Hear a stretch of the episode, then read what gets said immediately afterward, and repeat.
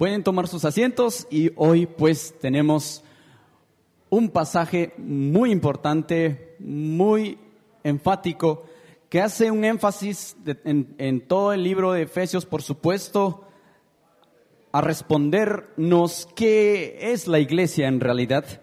Y hoy es la oportunidad también de poder recibir y escuchar también de lo que Dios nos quiere decir en Efesios, en esta ocasión en Efesios capítulo 6, versículo 1 al 4. Así que le invito a buscar en sus Biblias. Es, hoy día estaremos abarcando el capítulo 6, versículo 1 al 4. Lo pasamos a leer. Hijos, obedezcan a sus padres en el Señor, porque esto es justo. Honra a tu padre y a tu madre, que es el primer mandamiento con promesa, para que te vaya bien y para que te para que tengas larga vida sobre la tierra. Y ustedes, padres, no provoquen a ir a sus hijos, sino críenlos en la disciplina e instrucción del Señor. Amadísimo Señor, Padre, gracias por tener este tiempo reunidos, de tenernos reunidos, Padre. Y por favor, que a través de nuestro pastor Salvador Vivas puedas darnos tu palabra, el cual en estos momentos abrimos nuestros corazones, Padre. Guíale por medio de tu espíritu a nuestro pastor para que pueda ser expresado tu santa palabra, Señor Padre. En el nombre de Cristo Jesús. Amén. Gracias, Nilton. Podemos tomar nuestros asientos. Eh, bienvenidos otra vez, familia. Buenos, buenos días. hoy es un día algo especial para mí, tengo que, confesarlo. Este, mi, mi papá y su, su, esposa y mi mamá estaban por acá. Y predicar este pasaje en este momento creo que es alegre, ¿no? Es alegre. Así que oren que Dios se apiade de mí. Aunque parece que no. este, bueno, para empezar quiero, quiero citar a, Augusto Comte. Tal vez usted no sabe quién es Augusto Comte o Augusto Comte. Eh, él dice que la familia es la base de la sociedad. Augusto Comte eh, se le llama el padre del positivismo filosófico, de la filosofía de la ciencia moderna y además de la sociología. Poquitas cosas. ¿no? Em, él, fue el primero en hacer estudios sociológicos para poder em, ver cómo la sociedad se comporta y qué implicaciones tiene eso para el Estado y para los individuos. Y Augusto Comte, en medio de sus estudios, llega a esa conclusión. La base de la sociedad es la familia. Eh, llama la atención viniendo de una persona que era atea, eh, que él pueda llegar a la misma conclusión que la Biblia llega. La familia es la base de la sociedad. Eh, creemos que es cierto. Las dinámicas que se dan dentro de la casa, dentro de la familia, eh, se terminan manifestando de una forma mayor en la sociedad. Si una persona no puede ser obediente a sus padres, jamás lo va a hacer a otra autoridad que a los ojos de cualquier persona sería menor a la de un padre. Si alguien no se preocupa por sus hijos, ¿Cómo se va a preocupar por otras personas que no ha criado, que no ha, que no ha formado? Eh, y de igual manera, si uno no puede tener un amor sacrificial y un cuidado hacia su esposa, ¿cómo lo va a tener hacia otros? Eh, Augusto Comte llega a esta conclusión viendo todos estos elementos, que la familia es la base de la sociedad. Y para muchos eso fue el gran descubrimiento hace 150 años cuando él dijo eso, pero ¿saben qué? El cristianismo tiene dos mil años diciendo eso. Dios tiene desde el inicio de la creación. Lo primero que hizo Dios después de crear todo fue instituir una familia.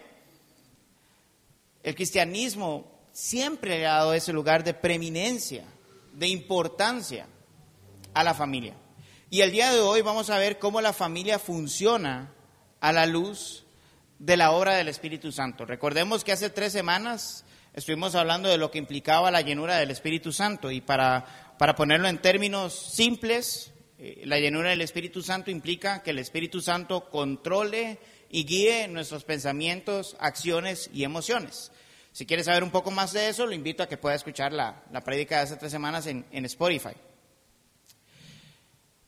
Entonces, esta relación de padre e hijos que aparece en Efesios 6, del 1 al 4, no se puede dar si no estamos llenos del Espíritu Santo. Eh, puede que suene al principio un tanto legalista lo que yo voy a ir diciendo de debemos, debemos, debemos, pero nunca despeguemos esos debemos o esos así debe ser la familia de la llenura del Espíritu Santo. Si el Espíritu Santo obra en nosotros, lo que vemos en estos cuatro versículos se puede aplicar a nuestros corazones. Si no, lo único que estamos haciendo es engañándonos a nosotros mismos. Y la idea que creo que Pablo nos está queriendo dejar en estos cuatro versículos es que vivamos la relación de padres-hijos en el Señor. Si hay algo que quiero que se lleve hoy usted en la mente, es que Dios nos llama que vivamos la relación padres-hijos en el Señor. Y eso lo vamos a ver en dos, dos pequeñas secciones. Eh, del versículo 1 al 3 vamos a hablar sobre los hijos en el Señor y en el versículo 4 vamos a hablar sobre los padres en el Señor. Entonces ya vimos los versículos del 1 al 3, ¿no? Eh, hijos, obedezcan a sus padres en el Señor, porque esto es justo.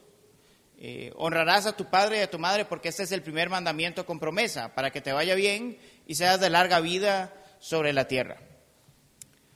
Hijos obedezcan a sus padres en el Señor. Los papás les encanta cuando uno llega a esta sección, ¿no? Y quiere decir, hijo obedece, hijo obedece. El papá puede tener 70 años, el hijo 50, hijo obedece, ahí estamos todavía, ¿no?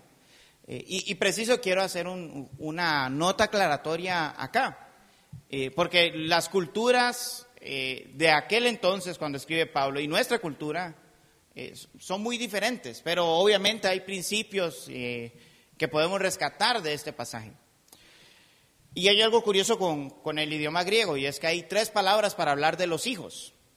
Eh, por un lado tenemos eh, una palabra muy genérica, que es la que utiliza, por ejemplo, eh, Pablo al principio y en varias secciones de Efesios, donde dice que Jesús es hijo de Dios. Hay otra palabra que se aplica solo a los niños pequeños, a los infantes, de donde viene nuestra palabra pedagogía. Eh, la palabra paidos. Y, finalmente hay otra palabra eh, que se aplica solamente para aquellos hijos que están bajo la tutela de sus padres. Eh, o sea, puede ser un niño pequeño, puede ser un adolescente, o puede ser alguien que no se ha casado y no ha salido de su casa. Eso era lo normal o la regla común en, en aquel entonces. una persona salía de casa solo y hasta que se había casado. Antes no, hoy tenemos una sociedad completamente diferente. Pero básicamente lo que, lo que nos está diciendo Pablo, porque él utiliza las tres palabras, eh, pero en esta ocasión utiliza esta palabra específica, tecnón, que tiene que ver con el hijo que está bajo la tutela, es que aquellos hijos que están bajo sus padres, viviendo en el hogar de sus padres, deben obedecer en el Señor a sus padres. Eh, eso significa que cuando te has casado o has salido de casa, puedes tomar en cuenta el consejo de tus padres. Es algo sumamente sabio, es algo que deberíamos de hacer, tomar en cuenta. Pero no estás obligado a hacer lo que tu papá te dice si no lo consideras sensato y más allá, sino es en el Señor. Si el consejo que Él está dando no está en el Señor. Y la única manera de saber eso es siendo lleno del Espíritu Santo y yendo a la palabra de Dios, día a día, pasando en ella. Solo así sabemos. Eh, cuando una instrucción de un padre o un consejo de un padre es en el Señor, en su voluntad o no. Eh, ahora, esto no significa que haya una licencia para desobedecer o deshonrar a los padres cuando ya no estamos en casa. Eh, de hecho, si vemos Marcos del, en el capítulo 7, del versículo 9 al 13, vamos a ver una historia en la que Jesús denuncia a los fariseos por no cuidar de sus padres. Marcos 7, del 9 al 13 dice, también les decía, hablando de los fariseos, astutamente ustedes violan el mandamiento de Dios para guardar su tradición, porque Moisés dijo, honra a tu padre y a tu madre, y el que hable mal de su padre o de su madre, que muera. Pero ustedes dicen, si un hombre dice al padre o a la madre, cualquier cosa mía con que pudieras beneficiarte es corbán, es decir, una ofrenda a Dios, ya no le dejan hacer nada en favor de su padre o de su madre invalidando así la palabra de Dios por la tradición de ustedes, la cual han transmitido y hacen muchas cosas semejantes a esta. Ahí Jesús está demandando a los fariseos que, que ellos no cuidan eh, de sus papás, no honran a sus papás. La situación de una persona que ya no estaba trabajando en aquel entonces eh, era precaria, no había eh, pensiones ni planes de jubilación en aquel entonces. Un, hijo tenía la responsabilidad de cuidar a su papá cuando llegaba a cierta edad y no podía trabajar. Pero los fariseos buscaban la manera de quitarse el tiro de honrar a sus padres cuidándolos en ese momento. ¿no? Y Jesús dice, eso está mal. Honren a sus padres, cuídenlos cuando necesiten de, de usted. Vean que Jesús les está diciendo a personas que habían salido de su casa que no deben descuidar a sus padres, que deben estar pendientes de ellos también. Incluso el mismo Jesús cuando está en la cruz, mira a Juan, mira a María y le dice, mujer, aquí está tu hijo hombre, aquí está tu madre. Él se estaba preocupando por su mamá en sus últimos momentos. Y es que como hijos no debemos descuidar a nuestros padres, es parte de honrarlos. La obediencia es una de las partes con las cuales honramos a nuestros padres, pero no es la única manera.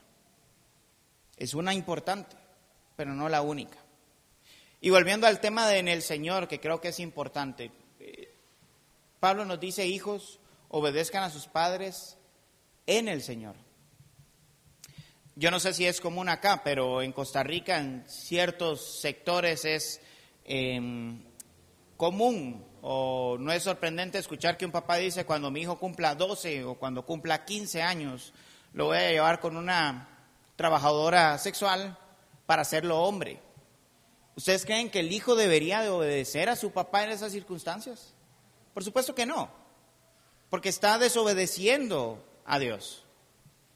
Eh, o una tal vez un poquito más suave, el papá le dice, hijo, dile a, tu maestro que se te perdió la tarea y así te salvas. O finge que estás enfermo para poder salir de vacaciones juntos.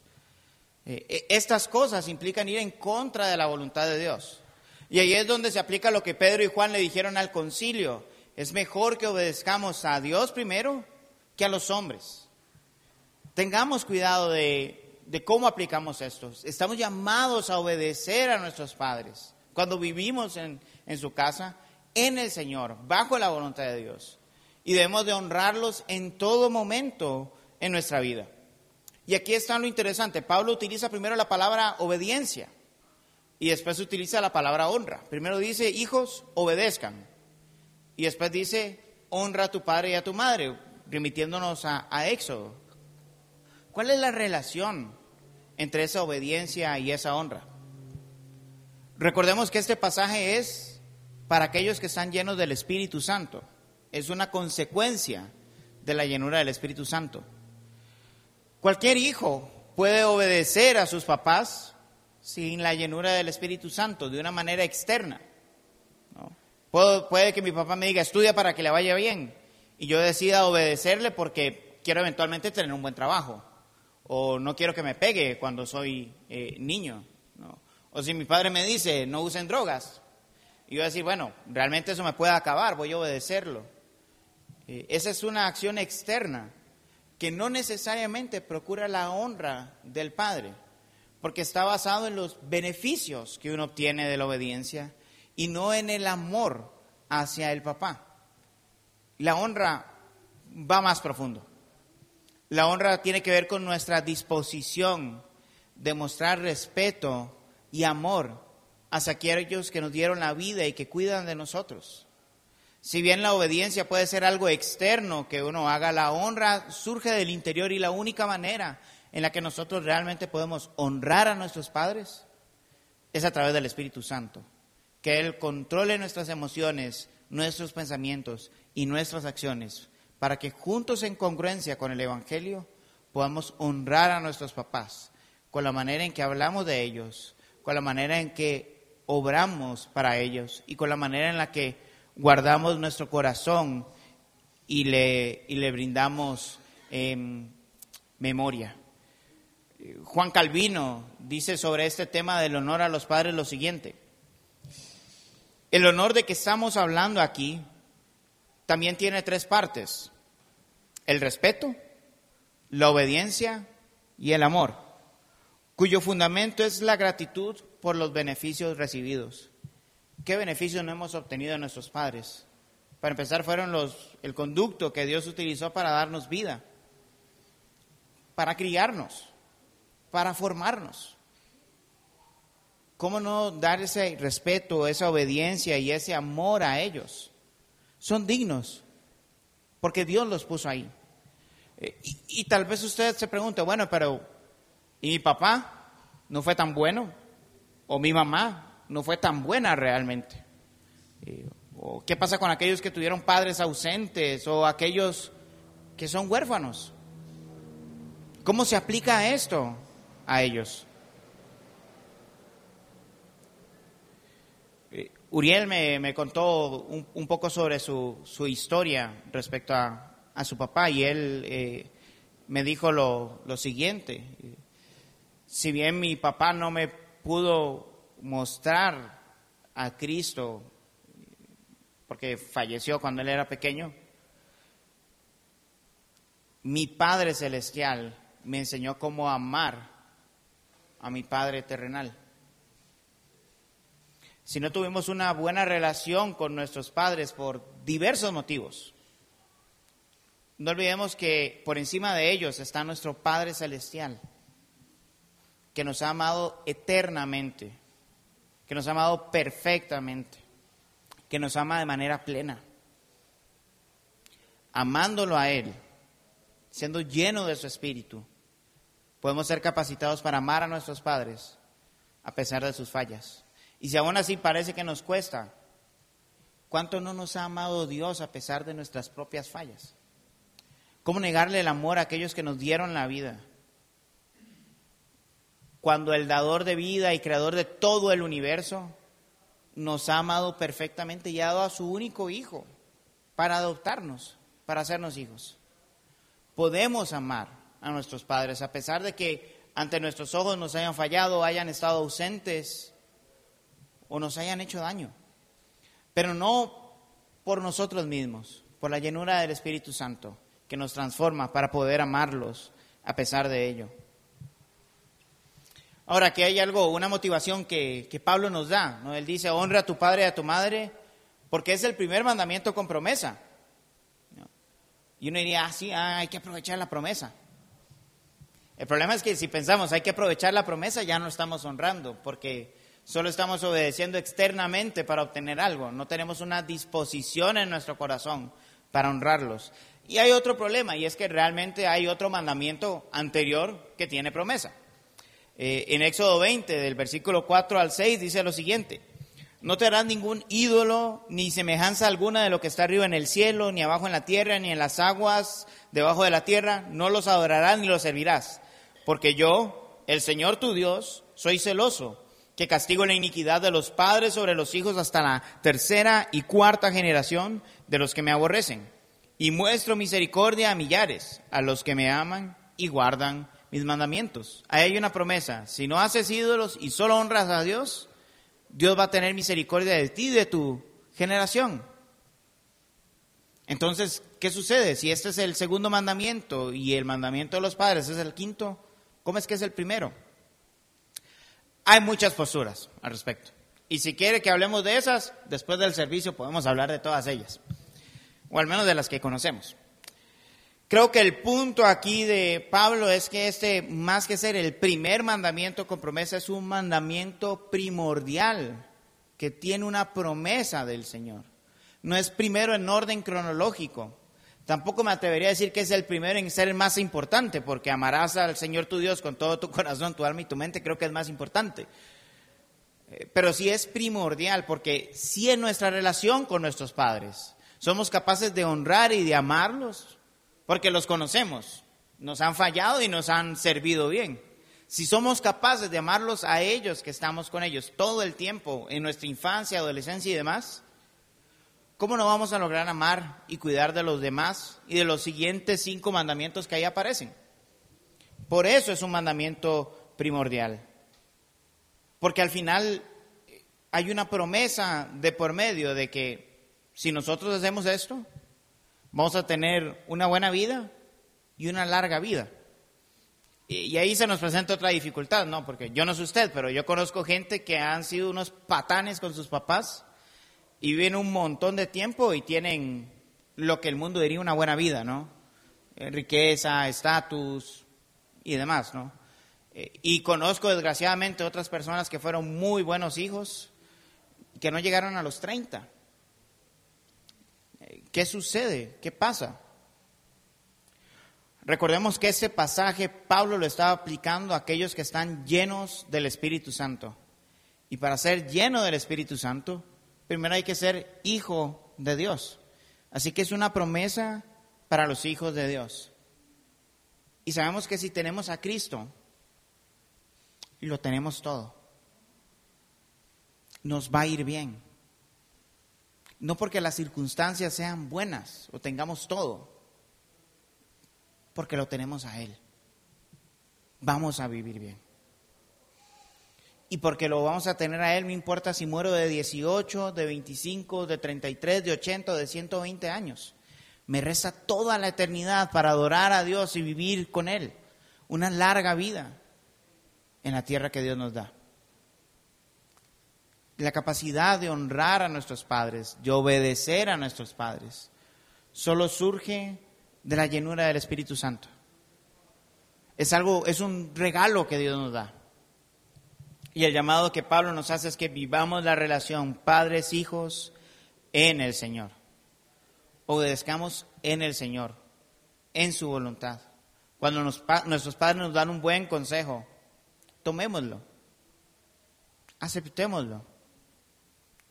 Cuando va ligado a la voluntad del Señor, aunque no nos guste, aunque nos incomode.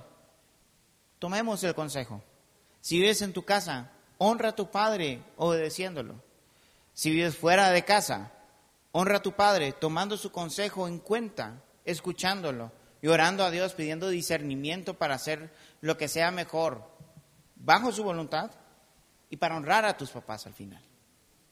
Porque también honramos a nuestros papás cuando decimos, tal vez esto no es lo más sabio, y lo más sabio es esto, y me criaste para ser hijo de Dios primeramente, y voy a cumplir con eso, con la voluntad de Dios. En esa manera también los honramos a ellos. ¿En qué maneras honras a tus padres? ¿En qué maneras obedeces a tus padres? Vivimos en una sociedad que desgraciadamente ha dejado muchos sin padre de niños ha promovido a los padres ausentes, aquellos que económicamente nos sostienen pero no están presentes emocionalmente. Vivimos en una sociedad en donde tal vez nuestros padres procuran la educación académica, pero no nos enseñan el Evangelio. Y vivimos en un mundo en donde todos los padres, el 100%, fallan, porque son humanos. Para honrarlos a pesar de ello, necesitamos del Espíritu y necesitamos ver a nuestro Padre Celestial, quien nos perdonó a pesar de nuestros fallos y nos ama perfectamente.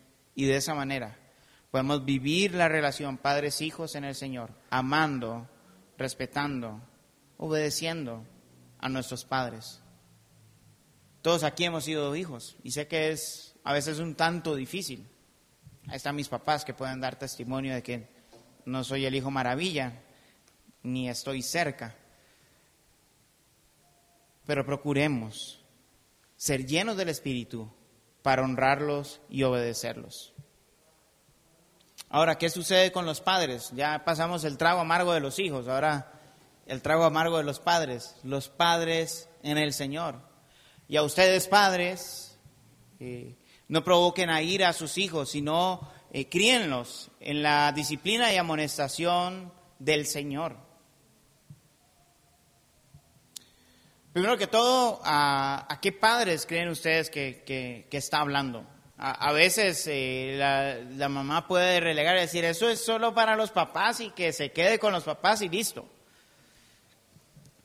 Pero no, realmente eh, este, esta palabra se puede utilizar de manera genérica tanto en el griego como en el español. Y, y es el caso acá. Se le dijo a los hijos, honra a tu padre y a tu madre, y ahora se le habla a ambos padres en ese pasaje. Y aquí hay un gran problema con nuestra generación, y es cómo no provocar a ira a un hijo en medio de una generación de cristal. Los niños se ofenden porque les dicen flaco, gordo, blanco, chino, negro, fácilmente. Una historia algo interesante es cada vez que mi mamá me iba a pegar, yo siempre le salía con la cantaleta de la voy a denunciar.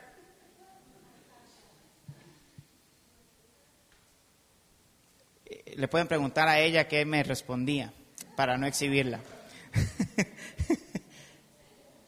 ¿Cómo no provocar a ira? ¿Qué es lo que está diciendo Pablo? ¿Cómo se puede aplicar este pasaje a los papás hoy? Bueno, lo, primero, y viendo el versículo entero, la motivación de Pablo, lo que motiva a Pablo es a que los padres eduquen en el Señor. Entonces, si tú estás educando a tu hijo en el Señor y le estás mostrando su pecado y él se siente incómodo, enhorabuena. Porque el Evangelio siempre incomoda, a todos nos incomoda, a todos nos muestra nuestro pecado, lo malo que hay en nosotros. Así que si tu hijo se va a enojar porque lo estás educando en el Señor, le estás mostrando el pecado que hay en su corazón, su necesidad de Jesús, no te preocupes. Pablo no te está condenando. Más bien te está motivando a que lo sigas haciendo, a que sigas educando en el Señor. Sin embargo, eh, padres, somos capaces de provocar a ir a nuestros hijos de, de muchas maneras, de múltiples maneras. William Hendrickson dice lo siguiente, y me quiero detener un ratito en, su frase. Él dice, algunas formas en las que los padres pueden caer en este error de provocar a ira pueden ser las siguientes. Por exceso de protección, por favoritismo, por desaliento, por no reconocer el hecho de que el hijo está creciendo, por descuido, por ásperas palabras y crueldad física. Permítanme detenerme un momentito en cada, en cada uno. Ya los hijos pasaron su trago amargo, ahora les toca a ustedes. Este, por exceso de protección. Eh, creo que la idea de sobreproteger a los hijos es, es una tentación eh, para los padres. Y es bueno que recuerden que a veces es necesario que el niño cuando está aprendiendo a utilizar un martillo se lleve un golpe en el dedo para aprender a apuntar bien. Eh, es necesario a veces que meta la mano en el enchufe para que aprenda lo que se siente la electricidad y no lo vuelva a hacer. Es necesario que cuando está jugando pelota se caiga y se rompa la nariz para que pueda desarrollar una mejora motora gruesa. Muchas veces queremos privar a los niños de, y a los adolescentes y a los jóvenes de, estos, de estas cosas y el dolor es necesario. Muchas veces por querer proteger de más a nuestros hijos, lo que estamos haciendo es negándoles la posibilidad de crecer como personas. Y al final se paga. Al final se paga. Recuerdo la primera vez que intenté hacer un huevo frito. Mi mamá no me había enseñado a hacer huevo frito, lo siento, mami, pero tengo que contarlo.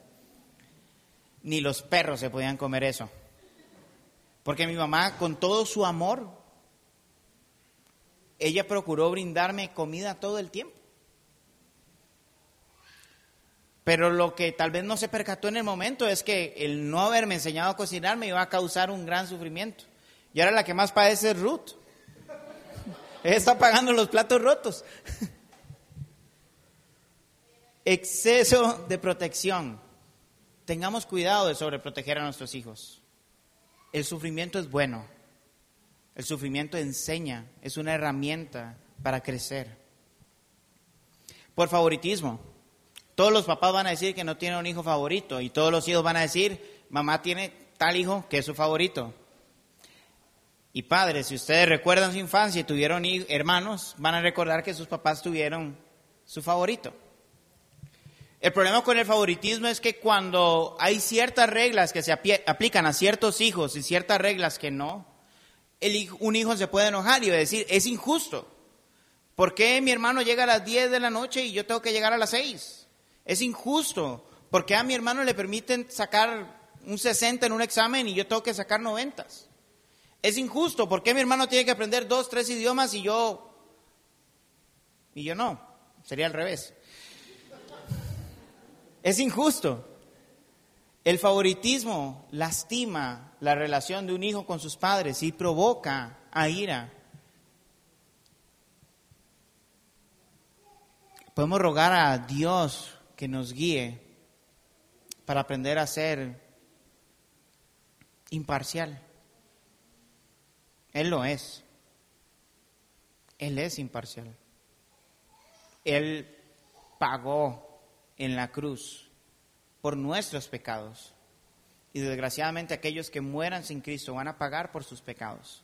Pero hay una paga, hay una paga por el pecado. Él es imparcial. Pueden rogarle a Él que les enseñe cómo ser imparcial en su trato con sus hijos. Por desaliento, cuando usted le dice a su hijo, no lo vas a lograr, no lo vas a hacer, es que no estás capacitado para esto, no, no puedes. Eh, es que eres inútil, pues, para utilizar las herramientas. ¿Cómo vas a aprender a hacer eso? O no, no, ¿para qué está intentando aprender un idioma más? Ya, suficiente. Cuando actuamos de esa manera, desalentamos el corazón de nuestros hijos y les provocamos a ira. Porque si mi padre que me crió no, crea no cree en mí, ¿quién va a creer en mí? Que el Señor nos ayude y nos llene de su espíritu para evitar caer en el provocar desaliento a nuestros hijos. Más bien deberíamos motivarlos e impulsarlos a que crezcan y se desarrollen y a que aprendan del error. Hoy fallaste, bueno, mañana vas a hacerlo mejor, ya sabes cómo no hacerlo. Y el día de mañana vuelve a fallar, bueno, ya sabes dos maneras en las que no debes hacer esto.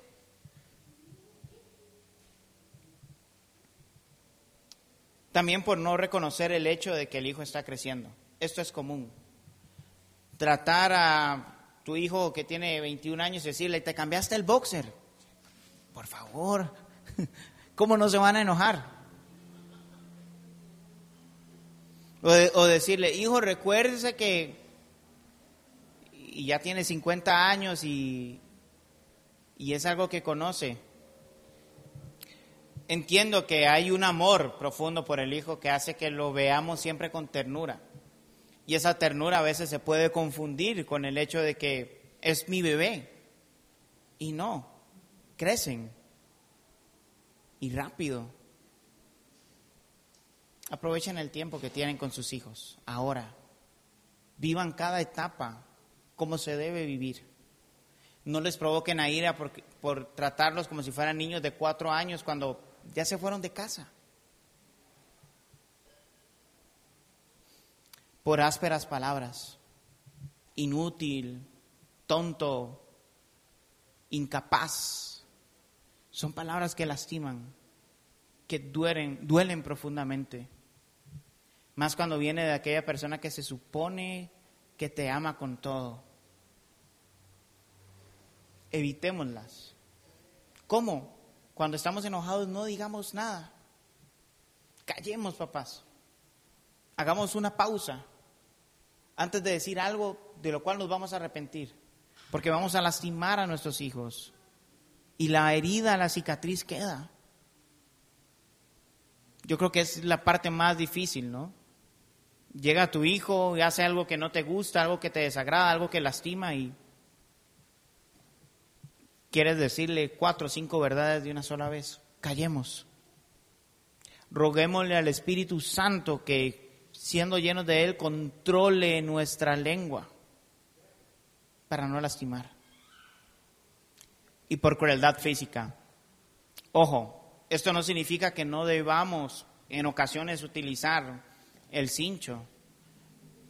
Lo que significa es que debemos despegar nuestras emociones de enojo del uso del cincho de las nalgadas.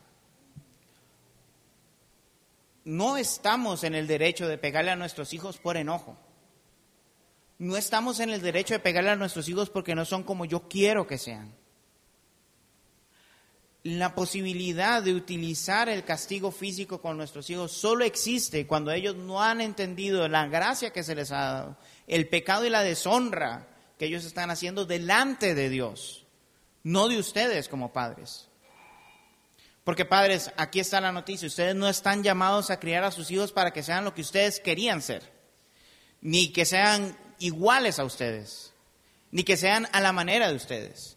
Ustedes son llamados a criar en la disciplina y amonestación del Señor, no de ustedes. No están llamados a enseñar a sus hijos a ser el mejor usted.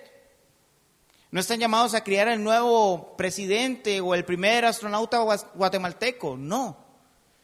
Están llamados a criar niños para que sean hombres y mujeres piadosas, que crean en el Señor, que vivan en el Señor, que prediquen el Evangelio con sus vidas y con sus palabras.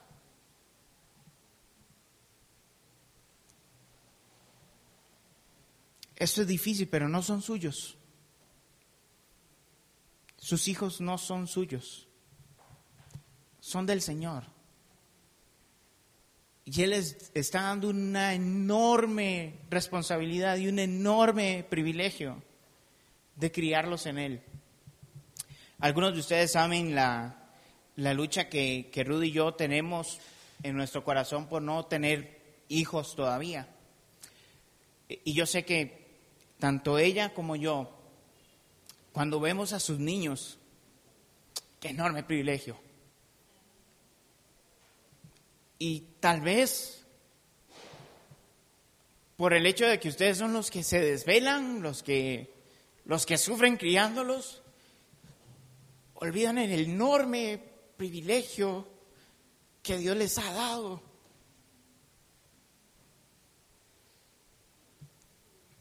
Después de la relación entre esposa y esposo, la relación con los hijos es lo más preciado que alguien puede tener. Es uno de los mayores regalos que Dios les puede dar. No olviden eso. No olviden el enorme privilegio que Dios les está dando, que Dios les regaló. Que si somos sinceros, nadie está capacitado para hacerlo. Pero llenos del Espíritu Santo, pueden criar a sus hijos en el Señor. Criarlos implica nutrir, alimentar, desarrollar, engrosar. Es un proceso, un proceso que Dios les, les permite hacer y que no es fácil. Yo sé que todos quisieran que sus hijos a los tres años ya sepan leer, pero, pero no. O que a los dos años estén en la capacidad de dar juguetes de, no decir mío, mío, mío, mío, sino de compartir. Yo sé que todos quisieran que sus hijos a los seis años, cuando usted le da cinco quetzales, agarre y guarde dos quetzales para darlos de ofrenda en agradecimiento a Dios. Pero es un proceso, un proceso largo. Por eso Pablo utiliza la palabra de nutrir a la hora de hablar de criar. Porque cuando nutres, los cambios se ven poco a poco no son automáticos. Y tal vez es la parte difícil, pero solo pónganse en los zapatos de Dios frente a ustedes. ¿Cuántas veces la palabra de Dios no nos dice qué debemos, no debemos hacer y no hacemos caso? Y Él está como un Padre amoroso. Roguémosle que por su espíritu podamos ser padres amorosos y pacientes con nuestros hijos, mostrándole el amor y la gracia del Señor a través de nuestras vidas y de la manera en la que nos relacionamos con ellos. Vea lo que dice R.C. Sproul sobre esta parte. Él dice, a los padres se les confían las mentes, los sentimientos y los cuerpos de frágiles portadores de la imagen divina. Por consiguiente, los hijos, los hijos no existen para los padres, sino que los padres para los hijos al ayudarlos a desarrollar su propia persona delante de Dios. Darle educación a los hijos para que saquen licenciaturas, maestrías y doctorados lo puede hacer cualquiera. Pero solo personas llenas del Espíritu Santo pueden guiar a sus hijos para conocer a Cristo, para amar a Cristo y para vivir por Cristo. Y de eso es de lo que nos habla Pablo. No nos está hablando de enseñarle a nuestros hijos herramientas para la supervivencia en medio de la nada o herramientas para aprender rápido y para crecer. No, e, estas cosas son buenas, son importantes, son esenciales. Pero lo que Pablo está llamando aquí a los padres va más allá de eso. Va a poder mostrar el Evangelio en la relación con sus hijos y enseñarles a temer a Dios, a amar a Dios y a reconocer su pecado delante de Dios. Es una tarea difícil. Y en cierto sentido siento alivio de no estar en sus zapatos en este momento. Pero lo que sí sé es que si están llenos del Espíritu Santo, padres, ustedes pueden criar a sus hijos para que sus mentes y sus corazones y todo lo que ellos hagan sea guiado por la voluntad de Dios. Para que ellos puedan entender el Evangelio y saber cuándo el mundo les está hablando mentiras.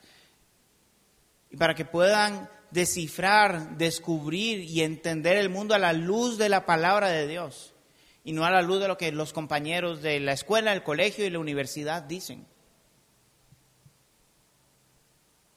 Vivamos la relación padres-hijos en el Señor. Padres, eduquen a sus hijos en el Señor. Esa es la tarea más difícil.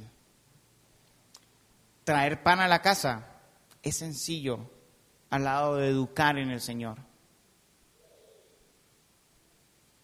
Estar ahí para juguetear un ratito es sencillo al lado de instruirlos en la palabra del Señor. Y lo más importante, si realmente usted vive su relación con su hijo en el Evangelio, usted va a proveer económicamente, usted va a estar pendiente emocionalmente de su hijo, va a buscar su desarrollo intelectual, emocional y el acercamiento de él al Señor. Todo esto. Y la única manera de que lo puedan hacer bien es siendo llenos del Espíritu Santo. Es rogándole a Dios que su Espíritu Santo le guíe para nutrir a su hijo en la disciplina y amonestación del Señor. Miqueas 7:6 es un versículo que Jesús utiliza en una ocasión hablando sobre él mismo, sobre qué él está haciendo. Y él dice, porque el hijo trata con desdén al padre, la hija se levanta contra la madre y la nuera contra su suegra. Los enemigos del hombre son los de su casa. Y muchos pensamos que sí, este versículo implica que cuando conocemos el Evangelio en la familia se va, es irremediable, va a haber divisiones. Y en parte es cierto.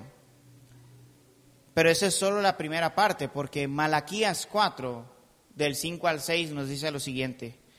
Acuérdense de la ley de mi siervo Moisés, de los estatutos y las ordenanzas que yo le di en Horeb para todo Israel.